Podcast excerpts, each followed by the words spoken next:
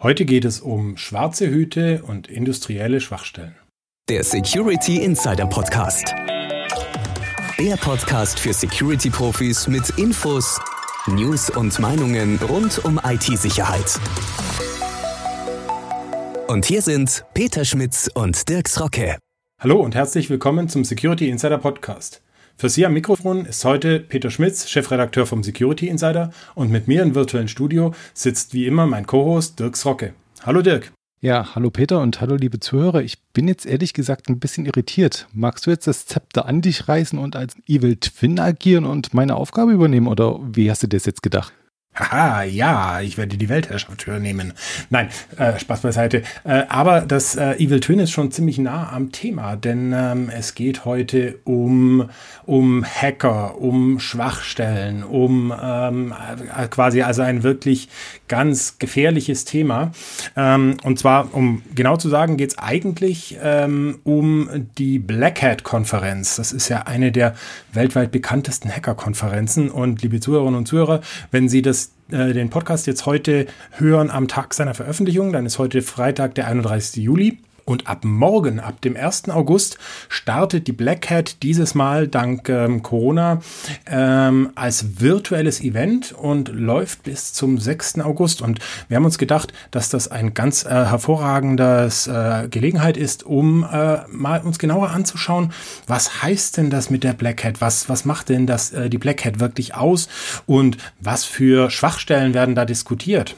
Ja, und da haben wir heute auch einen ganz spannenden Gesprächspartner da, der uns da auch einen Einblick geben kann in einen tatsächlichen Fall, der äh, auf der Black Hat in den nächsten Tagen vorgestellt wird.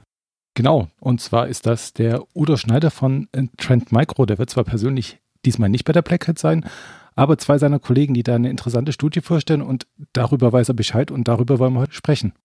Mhm. Und ich glaube, Dirk, ähm, man kann auch, äh, da das ja jetzt ein virtuelles Event ist, ähm, sich tatsächlich irgendwie den Flug sparen tatsächlich und ähm, äh, äh, auch noch an der Black Hat quasi als Zuhörer teilnehmen, ne? Genauso sieht's aus. Kostenlos ist die Veranstaltung zwar nicht, also man muss wohl schon noch was löhnen, aber den Flug spart man sich und von daher ist es eine günstige Gelegenheit und Corona hat doch mal wieder was Gutes, wenn man den Zweckoptimisten raushängen lässt. In der Tat. Ja, ähm, dann würde ich doch sagen, begrüßen wir jetzt mal äh, den Herrn Schneider und ähm, legen mal los. Ah, hallo Herr Schneider, ich glaube, Sie sind für meine erste Frage wirklich äh, heute der absolut passende ähm, äh, Antwortgeber. Und zwar, äh, es geht ja um die Black Hat, die am, am 1. August startet. Und ähm, Sie wissen da viel, wahrscheinlich viel genauer wie ich, was, ähm, was hat's denn mit der Black Hat eigentlich so auf sich? Also die ist ja eigentlich schon fast berüchtigt, wenn man das so sagen möchte, in der Security-Branche, oder? Ja, also berüchtigt würde ich nicht sagen. Also man, wenn man ganz weit in die Vergangenheit zurückgeht, muss man was sagen, ist die Black Hat so ein bisschen der, der, der gezähmte große Bruder der, der Cousin der DEFCON. Das heißt, die, mhm. die Black Hat ist so eher so das, das kommerzielle Marketing-Event. Ist mal, wenn man wirklich den, ja, den, den richtigen Hacker, ist mal neben Law Enforcement sehen möchte, dann geht man vielleicht doch eher zu DEFCON. Und wenn man es etwas, ich sag mal, massenkompatibler, businesskompatibler, marketingkompatibler haben möchte, dann geht man zur Black Hat. Nichtsdestotrotz muss man fairerweise sagen, die Vorträge und auch die Inhalte auf der Black Hat sind natürlich immer 1A. Mhm. Und, und welchen, welchen Stellenwert hat die, die Veranstaltungsreihe jetzt wirklich für, ja, für die Security-Branche, für Security-Experten? Also die Black Hat ist einer der, der Leuchtturm-Events für Security überhaupt. Ähm, ich würde sagen, wenn man sich so den, den, nordamerikanischen, europäischen Raum anschaut, ist es auf der einen Seite die Black Hat, es ist die RSA-Konferenz und, und, wenn Sie die beiden nehmen, sind das so die, die, die beiden Leuchtturm-Events. Das heißt, das, was da besprochen wird, auch das, was da an, an Forschungsthemen vorgestellt wird, ist schon so der Wegweiser, wo geht die Security-Branche hin? Auf der einen Seite von der Forschung, also woran wird gerade geforscht, was wird gerade sich angeschaut, aber natürlich auch letztendlich in den Ausstellungen, was gibt es gerade für Lösungen, was gibt es gerade für Produkte, was gibt es gerade, ist mal Neues auf dem Herstellermarkt. Mhm. Und äh, Sie haben jetzt schon so, so Vorträge und, und Ausstellungen sowas äh, äh, angesprochen.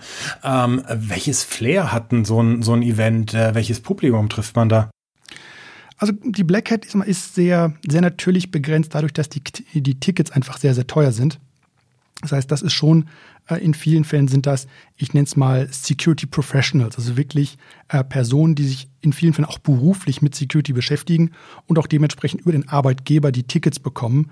Ähm, nichtsdestotrotz findet man dort eigentlich alles, ist mal von der, von der Gesinnung her auf der einen Seite ganz klassisch, ich nenne es mal äh, Strafverfolgungsbehörden, aber auch Dienste, ist das, das eine Spektrum.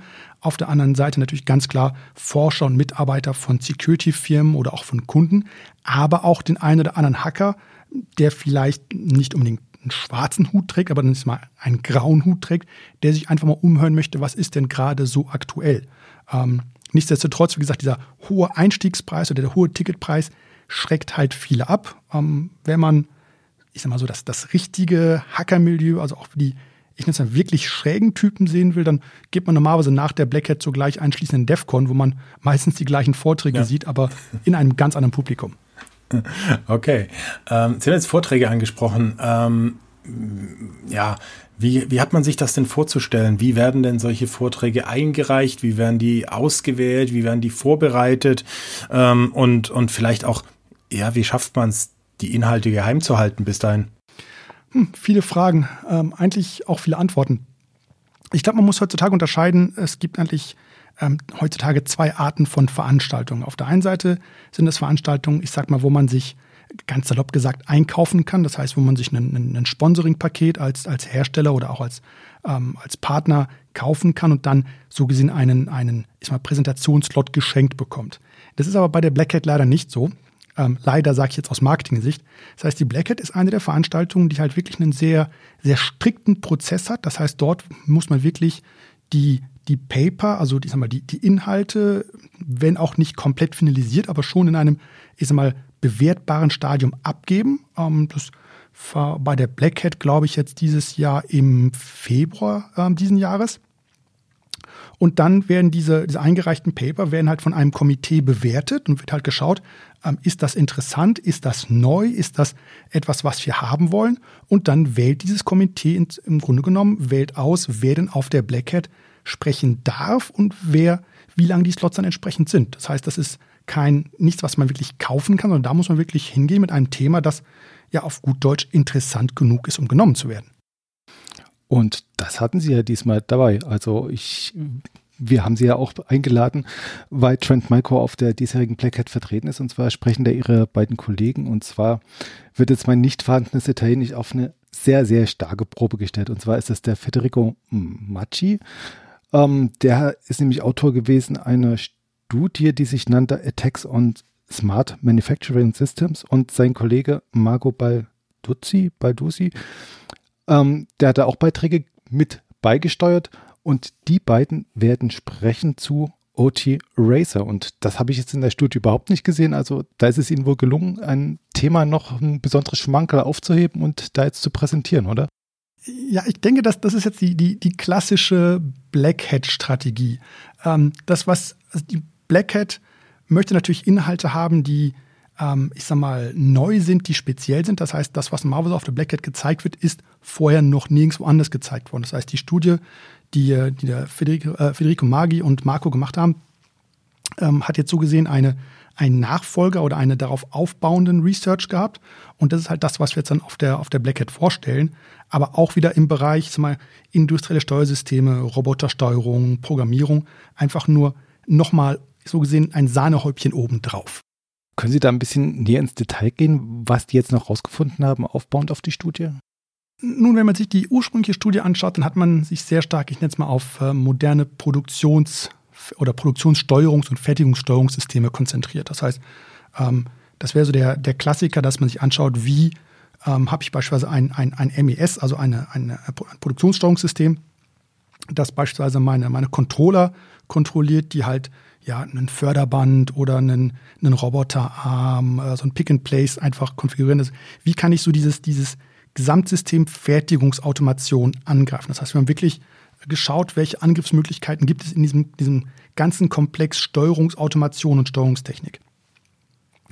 Dabei interessanterweise, und das war eigentlich der, der, muss was sagen, der Grundstein jetzt für das, was wir auf der Black Hat vorstellen, haben wir uns natürlich auch ähm, echt, so echte Roboter angeschaut, also die klassischen Roboterarme. Ähm, ich denke mir, die kennen die meisten bei uns vielleicht aus der, sag mal, Automobilfertigung zum Schweißen oder die halt Waren von A nach B liefern, die vielleicht, ich sag mal, Chips auflöten, solche Geschichten. Das heißt, wir haben uns dann in dem Zusammenhang wirklich die, die Roboter angeschaut und wie diese Roboter programmiert werden. Und ähm, ja, um es mal etwas böse zu sagen, dabei sind uns fast die Augen rausgefallen, was man da wirklich machen kann. Also nicht nur im Sinne von, was man machen kann, was beabsichtigt ist, sondern auch, was man da machen kann, was sicherlich nicht beabsichtigt war. Und das ist so ein bisschen der, der Inhalt des Vortrags, dass wir einfach schauen, was gibt es an, an ist mal Verwundbarkeiten, an möglichen Angriffsszenarien, speziell bei diesen Robotersteuerungen oder speziell auch bei den dafür genutzten Programmiersprachen. Und ähm, A, wie kann ich es erkennen? Was kann ich dagegen tun? Wo kommt es her? Aber letztendlich auch, was kann man da vielleicht gegen tun? Hm. Also Sie haben es jetzt schon angedeutet, Sie wollten rausfinden, wo kommt das her? Ja, wo, wo, kommt denn das jetzt her? Kommt das daher, dass jetzt die Produktionsumgebung mit der IT näher zusammenwachsen oder wie kommt es da zu solchen Schwachstellen und dass die ausgenutzt werden können? Was haben Sie da konkret rausgefunden? Also wenn man über die, die Fertigung ganz allgemein spricht, muss man ganz klar sagen, ähm, wenn man sich mal so jetzt so aktuelle Buzzwords anhört, Industrie 4.0 oder Smart Factory, äh, Losgröße 1 etc., dann ist das definitiv das Zusammenwachsen von, von IT und OT, was einfach zu einer, einer höheren Exposition von ist mal, bisher abgetrennten Systemen führt, speziell auch in der Fertigung. Ähm, wenn man sich das Ganze ist mal, wenn man das Ganze weiter ist mal extrapoliert auf Roboter, ein, ein Roboter ist auch nur ein Stück, ist mal Produktions, ja, Mechanik, ein Stück Produktionshardware, das letztendlich dadurch, dass die IT und die OT zusammenwachsen, auch mehr Exposition in die Richtung in die, in die OT hat, oder in die, in die IT besser gesagt. Und damit kommen natürlich auch, ich nenne es mal, ja, man muss was sagen, Designschwächen zum Tragen in der Art und Weise, wie diese Roboter programmiert werden, weil sie ähnlich wie in einer klassischen Fertigung, man ist einfach nie davon ausgegangen, dass, dass diese Systeme exponiert sind, dass vielleicht der, der Angreifer, dass es einen, einen internen Angreifer gibt, der diese Systeme vielleicht angreift, verändert, kompromittiert und ähm, ich sag mal, da auf böse gesagt, da rächt sich jetzt so ein bisschen, dass man immer davon ausgegangen ist, ja, es wird schon alles gut gehen und ich habe halt nur vertrauenswürdige ja, PCs oder Steuerungssysteme, mit denen ich spreche und das ist halt einfach nicht so. Mhm. Wir, wir, sind jetzt immer noch auf einer recht abstrakten Ebene, äh, finde ich. Also wie gesagt, ich kann mir schon ungefähr vorstellen, was ich mit so einem Roboter alles an Schaden anstellen kann, wenn ich Kontrolle über den erhalte. Also quasi, was ich da in Ausschuss produzieren kann, beziehungsweise an Produktions, ja, anrichten. Aber wie kommt denn jetzt der Angreifer direkt auf so ein exponiertes System? Gibt es da keine Firewalls, die die beiden Umgebungen trennen oder was ist da jetzt der Weg? Ähm, also das ist etwas, was ähm, sag mal, die, die klassische Fertigungs-IT mit Robotern gemein hat. Wenn man sich heutzutage viele Installationen draußen im Feld anschaut, dann gibt es in der Tat keine Firewall. Das heißt, es ist nicht unüblich, dass wenn Sie sich eine, eine Fabrik oder ein Fabrikgelände anschauen, dass dann die gesamte Fertigung in einem flachen Netzwerk ist. Das heißt, wenn Sie einmal Zugriff auf dieses Netzwerk haben, sei es durch einen physikalischen Zugriff oder sei es, weil Sie, weil Sie es mal einen, Steuerungs-PC, einen, einen Windows-PC kompromittiert haben, dann haben Sie das ganze Netz so gesehen flach vor sich. Und die, die Problematik ist einfach, dass diese Systeme in der Vergangenheit so konzipiert wurden, dass man gar nicht davon ausgegangen ist, dass, der, dass, also, dass es überhaupt IT-Angriffe geben könnte und es dementsprechend auch nicht so designt hat, dass diese Systeme sich dagegen schützen. Bei, bei den Robotern kommt noch erschwerend hinzu, dass wir da im Grunde genommen wirklich über, ähm, ja, über Programmiersprachen reden, mit denen diese Roboter programmiert werden. Und das sind halt Programmiersprachen, die ist mal ähnlich wie, wie Programmiersprachen für normale PCs. Sie haben halt ähm, Anweisungen für eine Ausgabe, sie können da was auf Dateien zugreifen, sie können Netzwerkfunktionalitäten aufrufen und haben im Grunde genommen dort ähnliche bis exakt identische, ich nenne es mal Verwundbarkeitsmuster, wie wir sie auch in der normalen IT bei Webservern vor 20 Jahren gesehen haben. Nur mit dem großen Unterschied, wenn ich vor 20 Jahren einen Webserver kompromittiert habe, dann habe ich halt vielleicht die Startseite ausgetauscht. Wenn ich heutzutage einen Roboter kompromittiere, kann ich natürlich deutlich mehr machen. Das klingt jetzt doch nach einem ziemlich vielschichtigen Problem. Ähm, wie geht man da jetzt ran? Ähm, wie kann man das beheben? Also fasst man da jetzt die Architektur, die Infrastruktur an oder geht man tatsächlich schon an die Programmiersprachen? Das sind ja jetzt etliche Themenfelder, die man quasi gleichzeitig handhaben müsste, um da irgendwie was gegenzusteuern. Ja, und, und genau da liegt auch so ein bisschen die, die Problematik. Ähm, wenn wir aus der, aus der IT kommen, wir sind es gewöhnt, heute mit, ich nenne es mal, Hardwarezyklen zu denken von zwei, drei, vier, ja, wenn es hochkommt, vielleicht mal fünf Jahre. Das heißt, wenn man ein, einen Fehler gemacht hat, wenn man etwas nicht sauber implementiert hat, ja, das hat sich dann nach zwei, drei Jahren von selbst erledigt und kann halt das Replacement reinstecken. Und das ist leider etwas, was man im, im Fertigungsbereich halt überhaupt nicht mehr hat. Das heißt, dort ist es durchaus üblich, dass sie halt mal, ähm, Laufzeiten für, von Systemen haben von 10, 15, 20 Jahren. Das heißt, man kann nicht mal eben schnell ähm, die gesamte Fertigung umbauen. Man kann nicht mal eben schnell einen Roboter komplett austauschen. Das heißt, wir brauchen von den ganzen Ansätzen, wenn es halt darum geht, dass wir diesen, diesen Roboter schützen müssen, äh, müssen wir uns auch überlegen, wie kann ich Systeme schützen, die Stand heute noch in Produktion sind und vielleicht auch noch die nächsten 15 Jahre bleiben. Das heißt, diese, diese klassische Denke, dass man sagt, ja, alles neu macht der Mai und wir fangen mal auf dem, ist mal auf dem, auf dem weißen Blatt Papier an und machen dann mal Security wirklich von vorne an.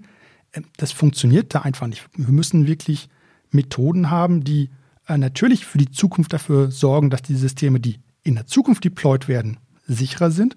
Aber wir müssen uns genauso gut Gedanken darüber machen, was mache ich mit Systemen, die ich heute im Einsatz habe. Und da gibt es verschiedene Dinge, die man, wie gesagt, sowohl für Systeme machen kann, die ich heute im Einsatz habe, als auch langfristig, wenn ich es planen kann, wenn ich es entwickeln kann, äh, für Systeme, die in der Zukunft liegen. Und interessanterweise, für uns aus der IT, das mag etwas arrogant klingen, die, die Maßnahmen, die, die Techniken sind nicht wirklich neu. Also inhaltlich. Ich muss halt nur entsprechend auf, den, auf das Umfeld Produktion, auf das Umfeld Roboter einfach anpassen und dementsprechend dort durchführen. Hm, da, da lassen Sie uns doch jetzt mal ganz konkret werden. Also wenn ich jetzt akut so eine Produktionsanlage bei mir stehen habe, worauf mhm. sollte ich denn da jetzt zuerst achten, beziehungsweise wie sollte ich das Problem angehen? Wie kann ich akut da jetzt schon irgendwie was schützen heute? Also der, der erste Schritt ganz allgemein ist, ähm, in allermeisten Fällen ist es eine Segmentierung des Netzwerks. Ähm, wenn wir bei Kunden draußen sind und uns das anschauen, was wir in den meisten Fällen sehen, gerade in der Produktion, sind flache Netzwerke. Und flache Netzwerke meine ich hier wirklich nicht nur flach im Sinne von IP, das heißt, dass alle im gleichen IP-Subnetz sind, sondern sie haben teilweise wirklich flache Layer-2-Netzwerke, wo alles ist mal, im, im gleichen Ethernet-Broadcast-Segment ist ähm, oder irgendwo zusammen an einem, an einem großen Switch hängt. Das heißt, da ist schon mal das, die erste und vielleicht auch eine, eine sehr einfache Möglichkeit, erstmal hinzugehen, ähm, die Netzwerke zu segmentieren. Das heißt, mit, mit Firewalls oder mit transparenten Firewalls, die halt dafür sorgen, dass einzelne Segmente voneinander abgeschottet sind, sodass wenn ich in einem Segment eine, eine Infektion habe, einen Angriff, ähm, vielleicht irgendeine Ausbreitung von einer Malware, dass das nicht einfach auf die gesamte Produktion komplett durchschlägt, sondern vielleicht nur in diesem einen Segment bleibt. Das ist so das, das Erste, was man machen kann, was ja, ja ich sage mal aus IT-Sicht nicht wirklich neu ist, was aber natürlich heißt, dass ich auch vom Design her diese OT-Systeme jetzt anders betrachten muss und auch aus Security-Sicht anders evaluieren muss. Okay. Und ähm, in die Zukunft gedacht, ähm, welchen Ansatz sehen Sie da jetzt? Ähm, was könnte man da vielleicht anders machen, was jetzt über diese Segmentierung, die heute schon möglich ist, hinausgeht? Also, wenn man so ein bisschen in die, in die Zukunft sieht, sind es natürlich vielschichtige Probleme. Ähm, wir sprechen auf der einen Seite ähm, darüber, dass wenn möglich, die, die ganzen Programme, die geschrieben werden, also auch die Robotersteuerung, aber auch die Steuerung für die SPSen, dass die am besten von vornherein mit, mit Security ist mal im Hinterkopf entwickelt werden sollten. Das heißt, Dinge, die wir beispielsweise im Roboterprogramm, äh, im Roboterbereich gesehen haben, dass man im Roboter einfach von außen übers Netzwerk ohne, ist mal ohne Authentifizierung, ohne Verschlüsselung, ähm, ohne jegliche Art von Autorisierung einfach bewegen kann, ist natürlich einfach ein riesengroßes No-Go. Das heißt, hier geht es einfach darum, dass ich wirklich hingehe und ähm, im Grunde genommen ein Bewusstsein dafür schaffe, auch bei den Entwicklern, dass Security im Produktionsbereich oder auch im Roboterbereich heute einfach wichtig ist. Das heißt, dass ich Dinge, die im IT-Bereich passiert sind, Stichwort sichere Entwicklungsmethodiken, äh, Testen von Code, ähm, Schwachstellenanalyse von Code, also auch durch, durch entsprechende Tools, dass ich das auch im Produktionsbereich einfüge. Das geht sogar auch so ein bisschen, wenn man so ein bisschen Buzzword-Bingo spielen möchte, ähm, ich sag mal, in, in, heut, in die heutige Art und Weise, wie heute Software entwickelt wird. Ich meine, heute normale IT-Software wird heute auch anders entwickelt als vor, ist mal, fünf oder zehn oder 15 Jahren. Ähm, Stichwort DevOps, Agile, Scrum und Co. Und das kann ich natürlich auch auf die Entwicklung von, ich sag mal, Steuerungsprogrammen für SPSen oder auch Steuerung für Roboter anwenden. Das heißt, hier geht es einfach darum, eine, eine Änderung der, ja, ich sag mal, des, des Gedankengutes herbeizuführen. Aber das ist halt nichts, was ich von heute auf, auf morgen machen kann. Es geht darum, dass ich ähm, die Systeme als, als, als lebendes System begreife. Und das ist vielleicht auch so ein, ein ganz wichtiger Punkt. Ähm, wenn ich heutzutage so eine, eine Robotersteuerung habe oder ich habe eine, eine SPS, dann ähm, ist die Wahrnehmung dieses Gerätes so, dass das ein, ein kleines, abgeschlossenes Universum ist, unter das halt, das sich halt niemals verändert, wo halt nichts wirklich passiert. Aber wenn wir mal ganz ehrlich sind, das ist ein Computer mit allen Vor- und Nachteilen. Ich habe Eingaben, ich habe Ausgaben, ich habe Verarbeitung von Daten und ich habe exakt die gleichen technologischen Schwachstellen oder möglichen Schwachstellen wie in einem Windows-PC, wie in einem Linux-PC, wie in einem, ich sag mal, in einem, einem Mobilfunkgerät. Teilweise sogar noch mehr. Und das muss einem einfach bewusst sein. Ich habe hier halt kein, kein kleines, abgeschlossenes Gerät, das, das niemals was Böses tut, sondern ich muss das Ding als, im Grunde genommen als Computer mit allen potenziellen Schwachstellen, allen potenziellen Angriffstoren auch, auch bewerten und entsprechend schützen. Da, dazu gehört zum Beispiel etwas, was in der IT völlig selbstverständlich ist, ähm, Systeme zu patchen. Und wenn ich Systeme nicht patchen kann, muss ich schauen, dass die Verwundbarkeit einfach nicht ausgenutzt werden kann. Das heißt, das sind Dinge, die, die man aus der IT natürlich kennt, die aber jetzt letztendlich auch so ein bisschen in die, in die OT hineinwandern. Ähm, ist mal, wenn man mal wirklich ganz weit in die Zukunft schaut, wäre es natürlich ganz schön, wenn man sagt, okay, ähm, ich brauche diese, ich sag mal, nennt es mal nachgelagerten Security-Mechanismen nicht, weil die programmierte Software die, die Steuerung ist an sich einfach sicher geschrieben, ist sicher konzipiert, sicher ähm, entwickelt und ist vielleicht auch dann vom Hersteller entsprechend signiert, sodass niemand schadhaften Code im Nachhinein dranhängen kann oder einführen kann. Aber wenn ich mir anschaue, wie lange solche Systeme im Einsatz sind, ist das wirklich die ganz ferne Zukunft. Hm. Jetzt mal Sie als Hersteller bzw. Anbieter befragt, ähm, was ist denn die Motivation dahinter, dass Sie solche Forschungen anstellen? Ähm, betrachten Sie vielleicht diese ganzen Produktionssysteme auch ähm, mehr oder weniger als Plattform, um Produkte abzusetzen, wie Sie es jetzt vielleicht schon bei Desktops tun? Ja, ja und nein. Jetzt muss man ein bisschen ausholen, speziell über die Gruppe, die auch der, der Fede und Marco angehören. Ähm, das ist bei uns eine, eine interne Gruppe äh, Trend Research. Und das sind im Grunde genommen ist das eine ich, ich nenne es mal akademische Forschungsgruppe. Das heißt, das ist, die haben nicht den Auftrag, ähm, Dinge zu erforschen, ich sag mal, die direkt in die Produktentwicklung münden, sondern äh, ursprünglich wurde die Gruppe gegründet, ähm, um unser Board, unser CEO, unser CTO zu beraten. Und zwar mit einem Zeithorizont von 10, 15 Jahren. Das heißt, ähm, die Gruppe wurde ursprünglich gegründet mit der, mit der Maßgabe, was wollen denn die Cyberkriminellen oder was könnten denn die Cyberkriminellen oder die, ich sag mal, die Bedrohungsakteure in 10, 15 Jahren wollen. Ähm, wirklich sehr, sehr, sehr strategisch. Natürlich mündet das irgendwann, ich sag mal, in eine wohl möglich in die Entscheidung, ein Produkt zu entwickeln, aber letztendlich ist es kein direkter Zusammenhang zwischen dem, was wir gerade erforschen und zwischen dem, was wir auch an, an Produkten bereitstellen. Ähm, mein Marketing würde mich jetzt wahrscheinlich schlagen und kreuzigen und vierteilen, aber viele der Probleme, die ich ähm, die wir in diesem, auch in, in, dem, in dem Black Hat Talk erzählen werden, also auch der Schwierigkeiten, da gibt es Stand heute keine technische Lösung für und auch kein, ich nenne es mal Zauberprodukt von Trend Micro dafür, sondern wir sehen das eher als, als eigentlich klassisch, ich nenne es mal akademischen, ähm, ich sag mal Forschung, akademische, äh, ich sag mal Ideenfindung, was ist denn möglich? Letztendlich aber natürlich schon, wie, wie ich eigentlich erwähnt hatte, dass man das Ganze als, auch als Beratung bei uns ist mal für den Aufsichtsrat nimmt, für unsere CEO nimmt, wo denn eventuell die Reise hingehen könnte.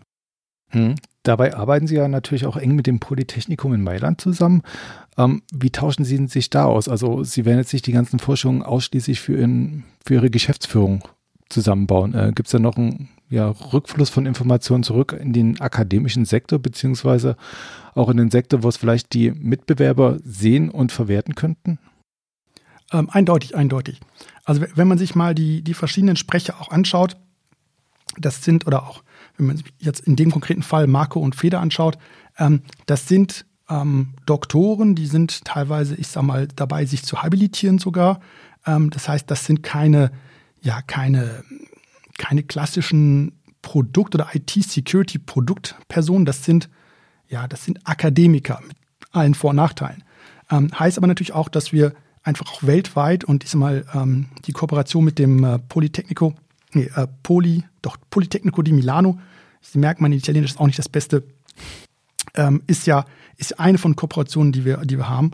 Ähm, das heißt, wir haben beispielsweise auch ähm, speziell Feder, also der Federico Maggi, hat beispielsweise äh, Doktoranden, hat beispielsweise Diplomanten, die halt, ähm, ich sag mal, am Polytechnico in dem Bereich IT-Sicherheit, OT-Sicherheit forschen, darauf ihre, ihre Bachelor schreiben, ihre Masterarbeiten schreiben, teilweise sogar ihre, ihre Doktorarbeiten schreiben. Und das ist, und ich meine, wir sprechen hier über, über offene Forschung, das ist etwas, was, was öffentlich ist, das ist etwas, was auch ganz normal publiziert wird. Und von dem auch, ist mal unter Umständen, ist mal unsere, äh, ist mal ähm, andere Firmen, ich will nicht sagen Wettbewerber, aber auch andere Firmen profitieren. Das ist etwas, ähm, jetzt hole ich vielleicht etwas, etwas sehr weit aus. Ich möchte an der Stelle gerne ein, ein Zitat von unserer CEO bringen, irgendwann mal gesagt hat, unsere, unsere Wettbewerber sind halt nicht andere Firmen im IT-Markt, unsere, Wett, unsere Wettbewerber sind die bösen Jungs auf der anderen Seite. Und ähm, das ist vielleicht auch so, so ein bisschen der Mindset, äh, wenn man sich jetzt die aktuelle Forschung anschaut, äh, dafür gibt es keine Produkte, aber wenn es dafür einen Markt gibt, und dafür gehen wir aus, werden dafür sicherlich Produkte entwickelt werden. Ob die jetzt von Trend kommen oder anderen, sei es mir völlig dahingestellt. Mhm. Also wie gesagt, Sie wollen natürlich auch in Zukunft noch Geld verdienen. Ähm, wenn Sie auch keine konkreten Produkte jetzt aufgrund dieser Forschung absehen können, lässt sich denn absehen, inwieweit Sie sich als Unternehmen beziehungsweise mit Ihren ja, Produkten, Dienstleistungen weiterentwickeln werden? Geht es mehr in Richtung tatsächlich Dienstleistung, Beratung von Unternehmen oder kann man da schon irgendwas absehen? Also Beratung ist das eine, was natürlich die, ähm, diese Forschung natürlich mit sich bringt, ähm, muss man wirklich ganz, ganz konkret auf den Punkt zu bringen, ist, ähm, sie bringt Gesprächsthemen auf den Tisch. Das heißt, wenn man sich bei uns auch den, den Vertrieb anschaut, bei uns das Marketing anschaut, ähm, dann sind das natürlich durchaus Themen, die als Türöffner in Kunden dienen, um dann halt beim, beim Kunden ein Gesprächsthema zu haben. Und letztendlich, wenn es ein, ein so heißes Thema ist wie, ich sag mal, Produktionsabsicherung, dann, dann kommen da irgendwann, ich denke, da erzähle ich nichts Geheimes, kommen irgendwann auch Produkte von Trend Micro zum Tragen. Aber letztendlich ist es, ist mal, ist es ein, ähm, eine Möglichkeit, über bestimmte Themen zu sprechen. Es ist der, der Türöffner, ich sag mal, in die Kunden und letztendlich für uns auch dann die Möglichkeit, das Feedback zu bekommen, weil ähm, Sie müssen überlegen, wir haben jetzt hier eine, als Beispiel einen sehr, einen sehr theoretischen Angriff, eine sehr theoretische, ich sag mal, ähm, Betrachtung von Lücken oder von Verwundbarkeiten in Programmiersprachen für Roboter. Es gibt jetzt, ich sag mal, zwei zwei extreme Szenarien, die passieren können. Das eine Szenario ist, dass das irgendwann abgestempelt wird als, das ist alles nur rein theoretisch, das ist, ist ak akademischer, theoretischer, theoretischer Nonsens. Da passiert nichts, da wird nie was passieren und äh, Trend hat jetzt, ist mal, paar, Jahr, paar Mannjahre Forschung reingesteckt in ein Thema, das in, keine Ahnung, fünf, sechs, sieben Jahren keinen interessiert. Trotzdem haben wir damit, ich sag mal, das Thema akademisch erforschen. Das ist auch so gewollt. Die andere Möglichkeit, und das wäre natürlich etwas, was, was perfekt wäre aus, aus Produktmarketing oder Produktplatzierungssicht, ist sagen, wir haben hier eine, eine mögliche Schwachstelle. Äh, wir benutzen auch diese, ich sag mal, diese Forschung als, als Aufhänger, als Möglichkeit, um mit Kunden in Kontakt zu kommen. Und der Kunde sagt uns, oh, das, was ihr da gefunden habt, das haben wir bei uns auch schon gesehen, das haben wir sogar schon live gesehen. Ähm, wir brauchen was, was dagegen hilft. Was kann man dagegen tun? Und was kann man dagegen tun? Sind jetzt, ist mal die, möglich, äh, die Frage, ähm, sind das, ich sag mal, ähm, Vorgaben, was Mitarbeiter angeht? Kann ich einfach meine Prozesse ändern? Kann ich vielleicht durch das Einfügen von einfachen ich sag mal, Konfigurationsbefehlen in bestehenden Umgebungen ähm, ich sag mal, einen Schutz sorgen? Das sind halt alles Dinge, von denen Trend direkt nichts hat. Aber es gibt natürlich auch letztendlich die Möglichkeit, dass der Kunde sagt, okay, ich, ich habe alle meine bisherigen ich sag mal, Möglichkeiten, mich dagegen zu schützen, ausgeschöpft. Trend Micro, habt ihr denn da was dagegen? Und wenn wir was dagegen haben, gerade ein Produkt, und der Kunde sagt, ich, ich möchte was haben, ist es für uns natürlich auch das Feedback, okay, wenn wir da nichts haben, vielleicht macht es Sinn, da was zu entwickeln. Das heißt, das ist dann auch das Feedback vom Kunden. Ja, es ist nicht nur theoretisch, sondern wir haben es wirklich gesehen. Wir haben es, es ist bei uns auf der, auf der Risikomatrix. Wir können es mit bestehenden, ich nenne es mal, hm, ja, Controls, mit bestehenden, ich sag mal, Maßnahmen nicht eindämmen. Wir brauchen da was. Und das ist natürlich der perfekte Fall, wo man sagen kann, gut, da hat die Forschung mehr oder weniger direkt dazu geführt, dass eine Trend Micro sagt, gut, ähm, dann entwickeln wir da was und verkaufen wir da auch was. Mhm. Das ist ja auf jeden Fall jetzt schon mal eine ganz, ganz spannender Einblick, den Sie, den Sie uns da jetzt gegeben haben. Ähm, ich glaube, dass wir alle eigentlich ziemlich gespannt wären auf den Vortrag. Ähm, jetzt ist der, wie gesagt, glaube ich, leider nicht, ähm, nicht offen im Internet äh, äh, dann zu sehen. Aber äh, ich denke, die, die entsprechenden Papers werden doch dann, glaube ich, im Nachgang veröffentlicht, oder? Korrekt, korrekt. Also hm. mein letzter Stand ist, das ähm, entsprechende Paper ähm, geht, meine ich, am 4. August, also relativ hm. zeitgleich mit dem, ähm, mit dem Vortrag. Ich meine, einen Tag vorher geht das, geht das Paper online. Also das, ich nenne es mal schön gemachte Paper mit Trend Micro Logo mhm. und diese mal den schönen Stockfotos drauf. Ähm, ja. Was ich aber jedem nur empfehlen kann, ist, wir sprechen über wissenschaftliche Forschung. Das heißt, mhm. natürlich wollen ähm, sowohl Fede als auch seine, seine ähm, Doktoranden wollen natürlich da entsprechend noch zitiert werden. Das heißt, von diesem Paper gibt es so gesehen auch eine, ich sag mal, ent, entmark, entmarketingfizierte Version. Ähm, halt ganz, ganz klassisch, ähm, ich sag mal, neutrales, langweiliges Layout, wie man es von einem wissenschaftlichen Paper kennt, aber inhaltlich nochmal deutlich tiefer als das, was in dem, in dem, ich sag mal, in dem Marketing-Paper drin steht. Und auch mhm. das, meine ich, geht im gleichen Zeitrahmen raus. Also ich meine auch da irgendwas im Bereich 4., 5. August. Mhm. Müsste eigentlich zeitgleich zum entsprechenden Vortrag auf der Black Hat sein. Es hat halt ein paar, ich nenne es mal, ja, juristische Gründe wäre zu weit gesagt, aber die Black Hat ähm, wünscht sich natürlich, dass sie eine gewisse Exklusivität hat, was die Vorträge angeht. Klar. Und auch wenn, wenn sie es nicht verbieten können, dass man es vorher publiziert, äh, wachsen damit halt, äh, sinken halt damit die Chancen, dass man vielleicht später nochmal genommen wird. Und ähm, ich sag mal, das Spiel wird halt dementsprechend mitgespielt, dass, dass man sagt, gut, das bleibt halt bis einen Tag vorher oder zwei Tage vorher, bleibt das halt so gesehen unter unterm Vorhang und ja. passend zum Vortrag auf der Black Hat gehen die ja. Vorträge oder gehen die Inhalte der Vorträge auch ganz normal online. Super. Das werden wir dann auf jeden Fall auch im entsprechenden Artikel äh, zu, zu dieser Podcast-Folge dann entsprechend veröffentlichen. Ähm, es ist jetzt tatsächlich so, die, äh, die Black Hat startet ja, wie gesagt, schon am Samstag. Äh, es sind dann tatsächlich vier Tage Trainings, wenn ich das jetzt richtig äh, ähm, äh, kurz mhm. nachgelesen habe. Ähm, und die, die Briefings kommen am 5. und am 6 äh, August. Ähm, der Trend Micro Vortrag ist am Mittwoch, am 5. Äh, August äh, unserer Zeit um, glaube ich, 22.30 Uhr, ist irgendwie äh, 13.30 Uhr mittags Pacific Time, glaube ich. Ähm, das heißt also, sobald äh, es den entsprechenden, äh, die entsprechenden Papers gibt, werden wir das natürlich auch auf der Webseite verlinken. Ich habe mir auch kurz äh, äh jetzt während äh, während der äh, Dirk äh, mit Ihnen gesprochen hat, kurz noch angeschaut, äh, wie das denn jetzt mit der DEFCON ausschaut. Ja, die DEFCON äh, startet auch am 6 äh, August, läuft bis zum 9.